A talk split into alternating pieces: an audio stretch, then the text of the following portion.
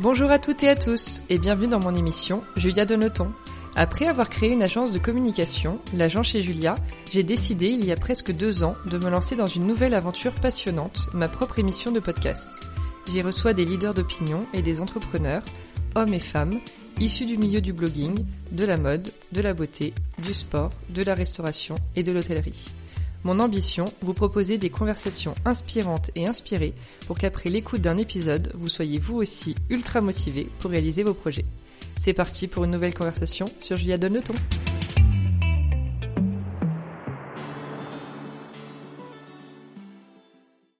Hello à toutes et à tous. Pour ce nouvel épisode, nous allons plonger de nouveau dans le monde fascinant de la mode pour nous les femmes, les ambitions, le business, la création et tout ce qui peut se cacher derrière. Je suis accompagnée de Maria de la Horden et son associée Laura de la Révélière. Je vous laisse vous, pour commencer, vous présenter rapidement. Bonjour Julia. Je m'appelle euh, Maria de la Horden.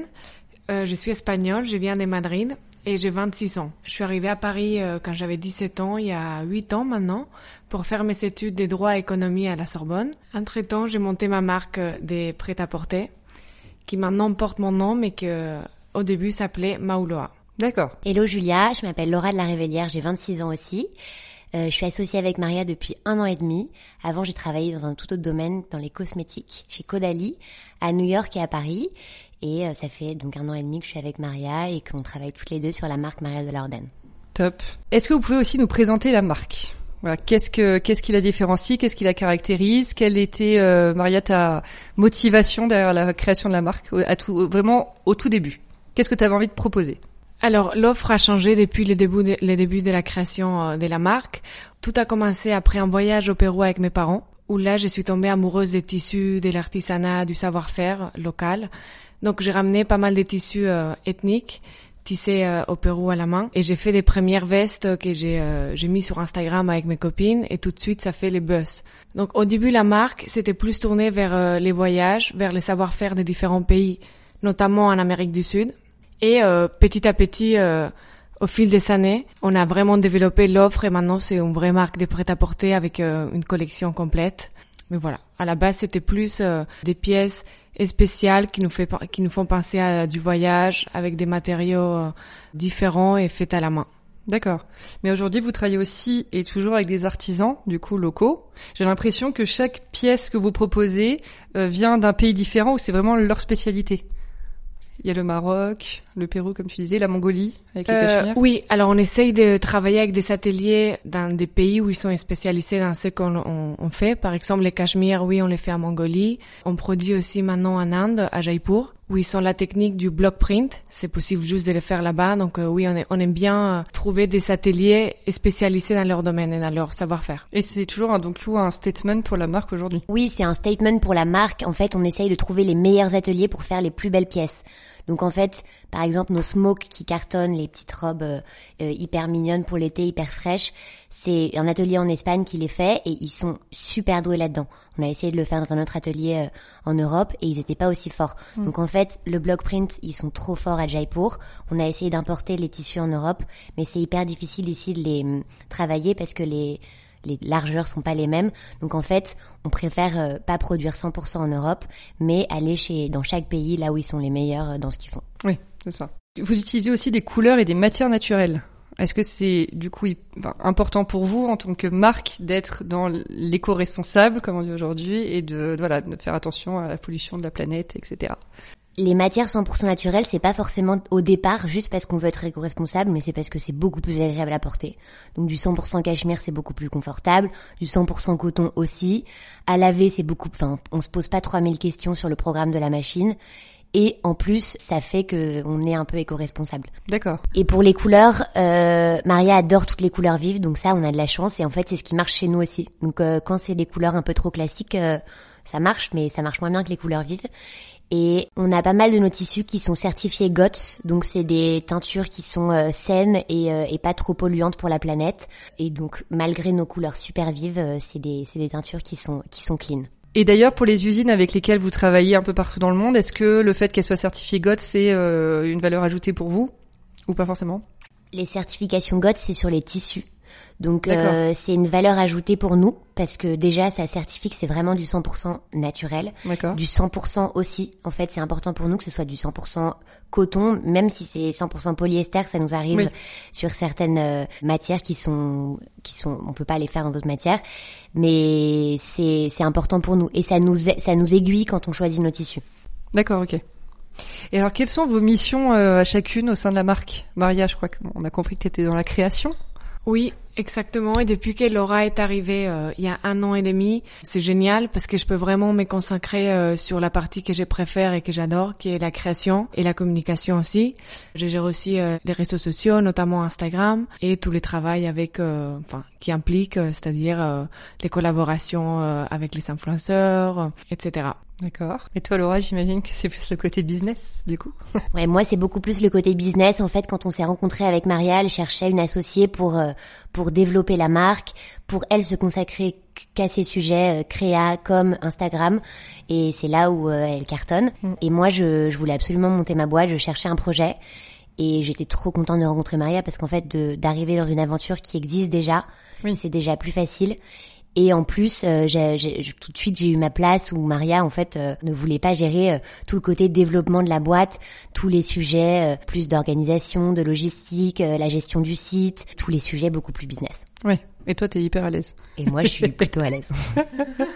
parce que c'est marrant parce que parfois on a des associés hommes-femmes et du coup, tu sais, bon, c'est un peu le, truc très genré, mais la femme s'occupe de la création, l'homme s'occupe du business.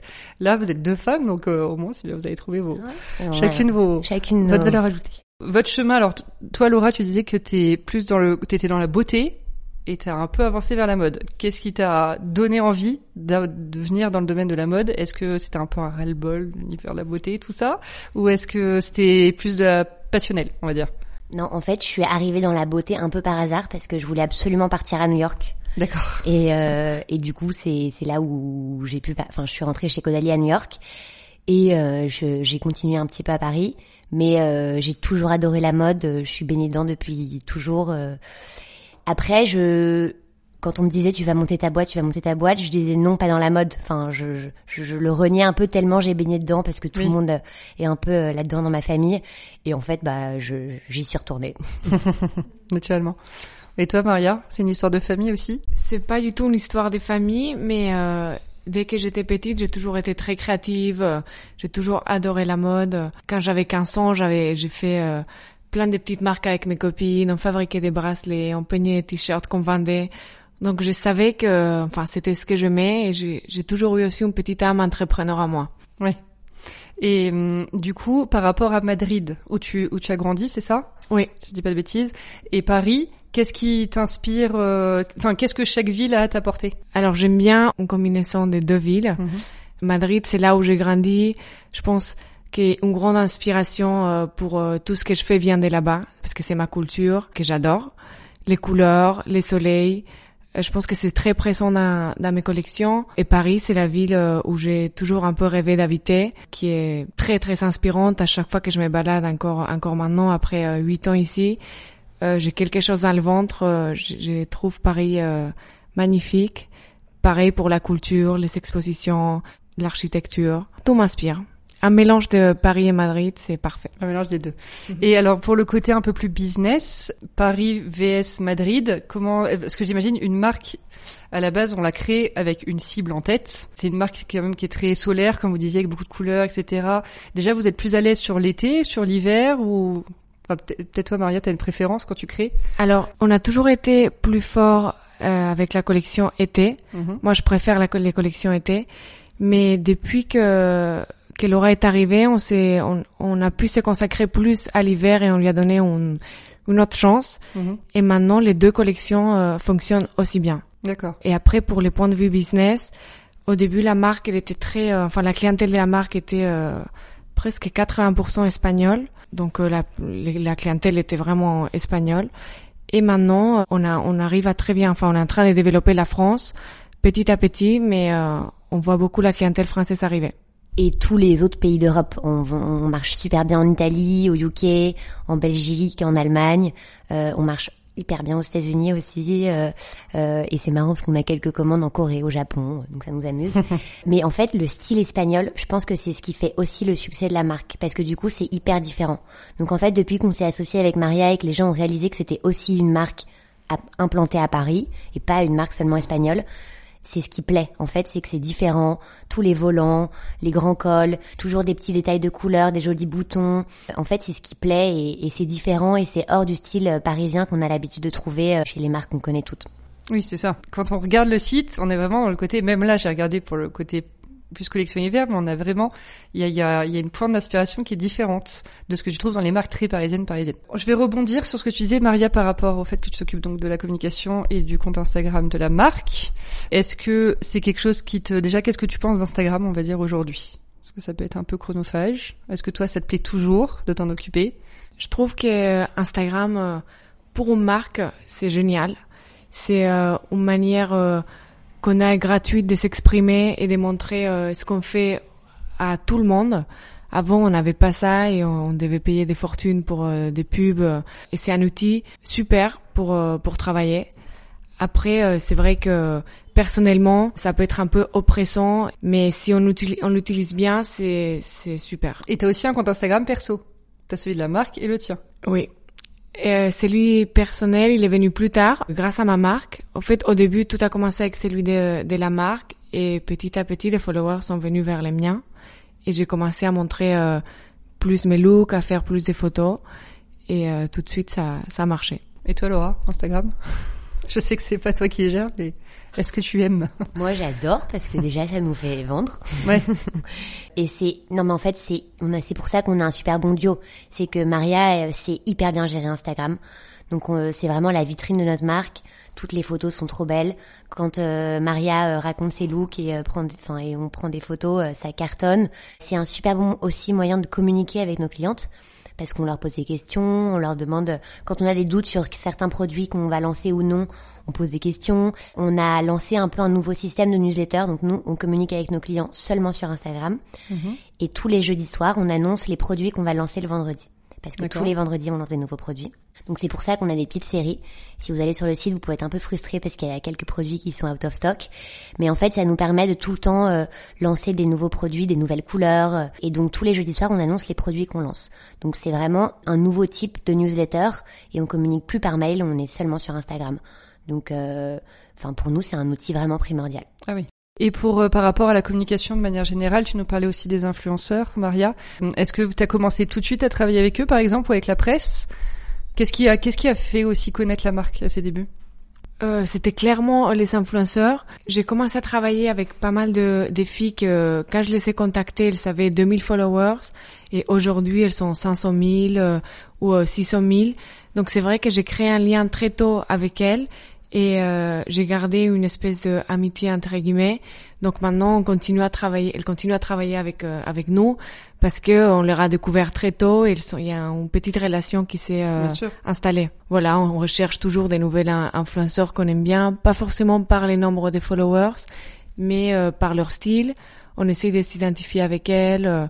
Les blogueuses avec qui on travaille, c'est plutôt du gifting. Donc on aime bien que que la blogueuse aime nos produits et qu'elle ait envie de collaborer, travailler avec nous. Donc ça aussi, ça se reflète dans leurs photos et elles sont motivées pour euh, poster euh, et porter nos vêtements. Vous avez aussi fait pas mal de collaborations, il me semble. La dernière que vous avez faite, je crois, c'est avec Des Plus Care et c'est un pyjama. C'est un pyjama avec un de leurs produits qui est un spray pour s'endormir qui s'appelle Dodo et un masque euh, pour bien dormir. D'accord. Du coup, vous en avez d'autres? En cours Oui, la prochaine, euh, super, on est super excités. C'est pour l'été, un maillot avec la marque Anja qu'on adore. Mm. Et on a fait du coup une petite robe qui cartonne, euh, trop belle, qui va avec la robe, euh, mais qu'on peut porter aussi avec plein d'autres looks. Canon. Et c'est important pour vous d'en faire des collaborations? C'est à chaque fois on vient vous voir ou c'est vous qui allez chercher des, des, des marques qui vous attirent? Bah, on vient plutôt nous voir. Mais je pense que c'est pour euh, la créativité de Maria. Euh, Oui. Et souvent, c'est des marques qui n'ont rien à voir avec nous. Mm. Donc, euh, c'est hyper agréable aussi de partager nos savoir-faire. On rencontre plein de monde. Euh, ouais, on vient plutôt nous voir. D'accord. Maria, toi, du coup, tu as plusieurs marques. J'aimerais bien que tu nous expliques un petit peu comment tu fais pour tout gérer et comment tu trouves ton inspiration à chaque fois sur les marques différentes. Alors maintenant que Laura est arrivée, c'est plus simple. Oui. Oui, j'ai plusieurs marques. J'ai monté il y a deux ans la veste avec euh, l'influenceuse Blanca Miro. Pour les styles et inspirations, ça n'a rien à voir. C'est plus une esthétique très vintage, des coupes euh, très oversize euh, et des combinaisons des couleurs et matières euh, un peu plus exagérées que Maria de l'Orden Studio. Et euh, notre clientèle, elle est beaucoup plus internationale. C'est une clientèle un peu plus mode et pointue. Les gens viennent acheter euh, plutôt une pièce forte plutôt que des looks complets comme ça nous arrive plus chez Maria de l'Orden Studio. Et sur les prix, on est un peu plus élevé, mais euh, la fabrication est faite euh, en Espagne aussi. Et tu gères le design aussi, enfin la, la création, tu es directrice artistique de la marque. Oui, je gère les designs, mais toujours avec l'avis de, de, Blan de Blanca. C'est pour ça que si le, le style est un peu fou, c'est que ça représente bien aussi son style Oui. à elle. D'accord.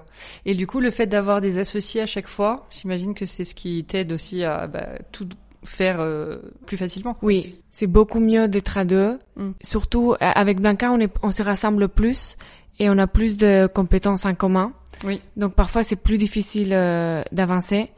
Par contre, dès que j'ai rencontré Laura il y a un an et demi, ça m'a, ça nous a permis d'avancer tellement vite parce que chacune a vraiment ses missions et c'est génial. Oui. C'est mille fois mieux à deux. Ça donne envie pour ceux qui cherchent encore à savoir si l'association est bonne.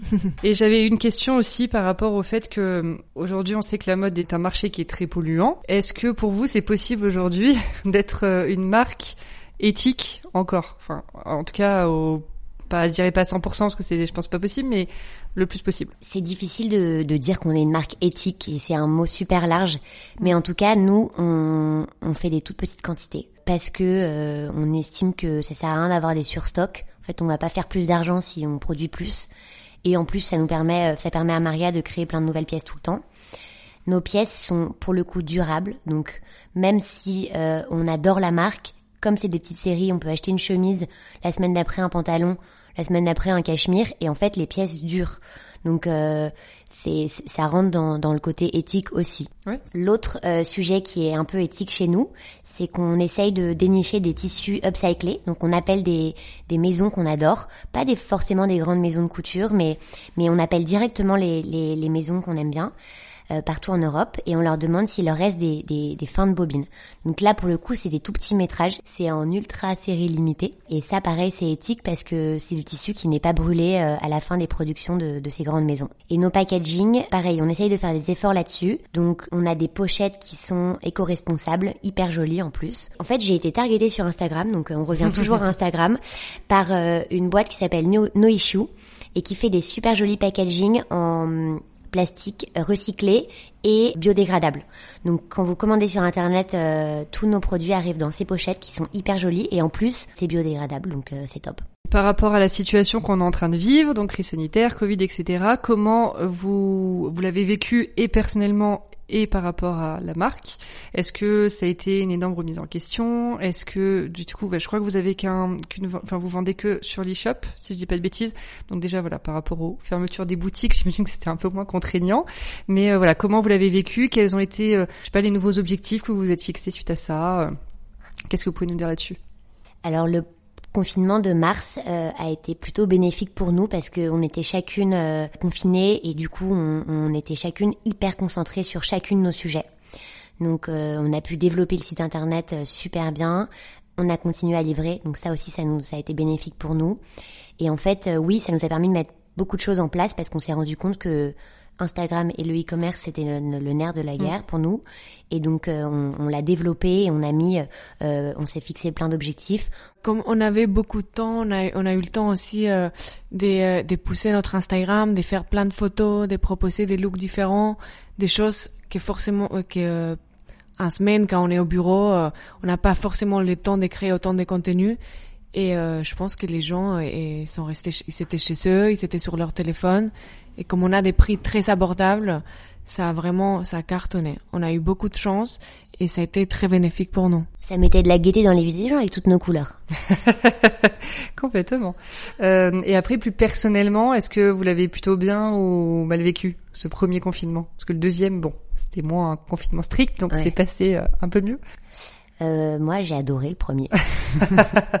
bon, t'es pas la seule à nous le dire. J'ai adoré euh, être avec ma famille euh, en huis clos, euh, à la campagne. J'ai adoré cette vie. Je me suis rendu compte que j'étais pas 100% parisienne et que je pouvais vivre au vert. Ah bah voilà, au moins. Mais comme pas mal de Parisiens, je pense. Moi, j'ai trouvé ça un peu lent, mais j'ai beaucoup aimé aussi d'être d'avoir de faire un poste des tous les jours. On fait tellement de choses tellement de rendez-vous, tellement de réunions qui servent à rien. C'était génial de pouvoir de pouvoir passer du temps et se consacrer du temps sur les choses importantes. Et moi aussi, j'étais dans des très belles conditions, mais ma famille me manquait beaucoup. J'imagine. Et pour euh, et par rapport à aujourd'hui, là, on est en février. 2021. Euh, Est-ce que la situation du Covid aujourd'hui vous vous crée encore, enfin vous met encore des bâtons dans les roues dans vos projets ou vous arrivez quand même à avancer correctement? Euh, Non, franchement, on a trop de chance parce que toutes nos usines nous ont suivis. On a eu très peu de retard de production. Notre équipe euh, IT aussi nous a suivis, donc a réussi à mettre euh, tous les outils qu'on voulait développer sur le site. Franchement, on a de la chance, euh, on est super épargnés et voilà. Bah, ça fait du bien d'entendre ça parce que on a souvent des retours qui sont un peu plus négatifs, donc du coup ça fait du bien de se dire ok il y en a, il y a des situations dans lesquelles les choses vont bien c'est ce qu'on nous dit quand on quand, on, quand on dit qu'on va bien. Les dernières questions, je, je vous rentre un peu plus dans votre vie perso, on va dire. Est-ce que vous pouvez me dire si vous êtes toutes les deux, euh, chacune à votre tour, des, personnal, des personnalités pardon, optimistes, ou si, si vous avez une âme entrepreneur par exemple depuis le début, ou si vous avez un peu dû travailler tout ça au fur et à mesure? Je dirais qu'on est toutes les deux hyper optimistes et c'est aussi euh, pour ça que notre rencontre s'est tout de suite euh, bien passé. Euh, moi, j'ai une âme entrepreneur depuis toujours. Donc, comme je vous le disais au début, euh, j'avais envie de monter ma boîte depuis toujours. Je cherchais un projet. Donc, j'ai pas vraiment dû travailler ça.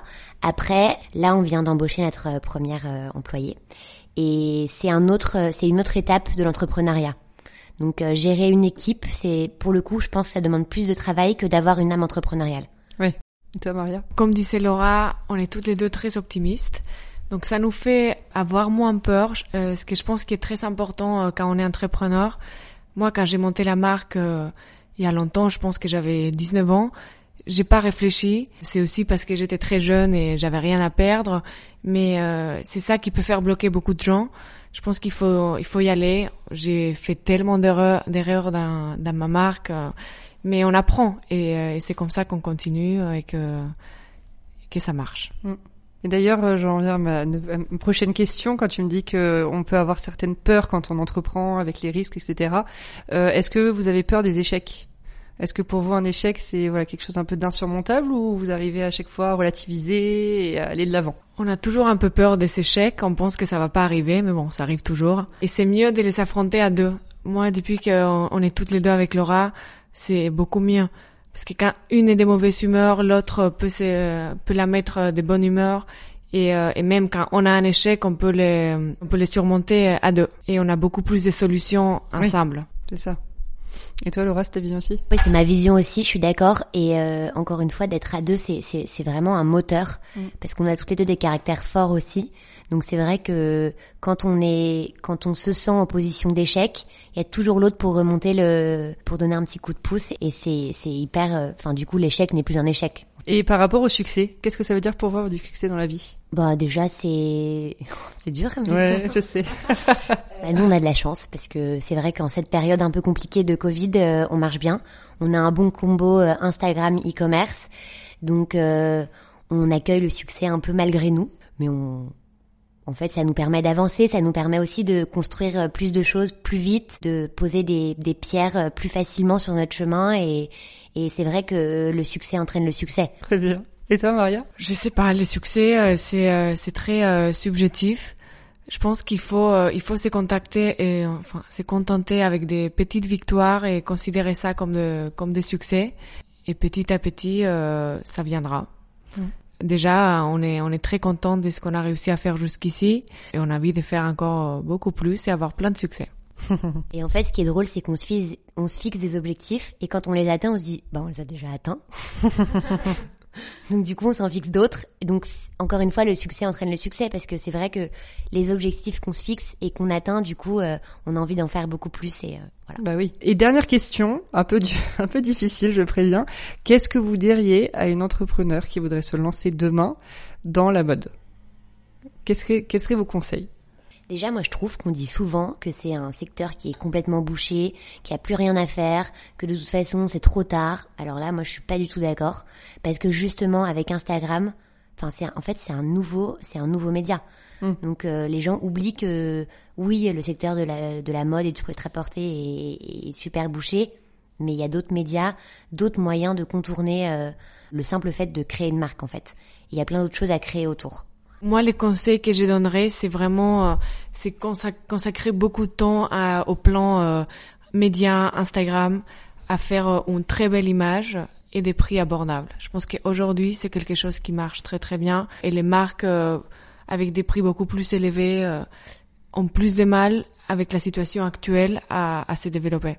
Oui. Quand on n'est pas très connu. C'est sûr. Surtout des prix justes, en fait. Quand on est une marque éthique, ça compte aussi, je l'ai pas dit tout à l'heure, mais ça compte aussi d'avoir des prix justes et pas des marges euh, euh, à monter au, au plafond euh, juste pour faire de l'argent. En fait, euh, notre but, c'est oui euh, d'avoir une marque, euh, une boîte qui fonctionne, mais aussi de s'amuser, d'avoir un bon équilibre de vie et de satisfaire nos clients avec euh, des bons produits et des euh, et des prix justes. Juste une question qui me vient, c'est si tu, comme tu dis, si tu es éthique mais que tu fais des prix justes pour gagner de l'argent quand même, parce que c'est un peu l'objectif quand tu crées une société, euh, ça veut dire qu'il faut faire plus de volume? C'est quoi le, le truc derrière? Ça veut dire qu'il faut vendre plus de pièces. Après, faire plus de volume, pour moi, ça veut dire faire plus de quantité sur un produit. C'est sûr que le but, pour faire de l'argent, il faut beaucoup vendre. Ouais. Donc en fait, soit on décide de beaucoup vendre d'une référence, mais du coup on en a sur euh, les bras et euh, les marques qui déstockent euh, peuvent faire des, des grosses marges, donc ça leur permet de déstocker. Nous, comme on fait des plus petites marges parce qu'on vend à prix juste, on peut pas se permettre de déstocker parce que sinon on perd de l'argent. Donc en fait, euh, notre gagne-pain, c'est de faire plein de enfin, plusieurs références différentes et de les épuiser. En fait, d'être en flux tendu. Donc de du coup de tenir notre trésorerie grâce à ce flux tendu. Ok, d'accord. Très clair. Super, merci beaucoup les filles. Merci à toi. Merci Julia. Et je mettrai toutes les informations de la marque, le compte Instagram, le site, etc. dans la légende de l'épisode. Et je vous dis à très vite. À très À vite. bientôt.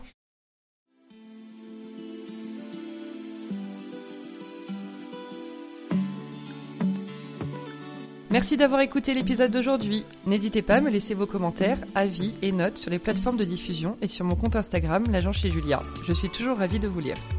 À bientôt pour une nouvelle conversation sur Julia donne le ton.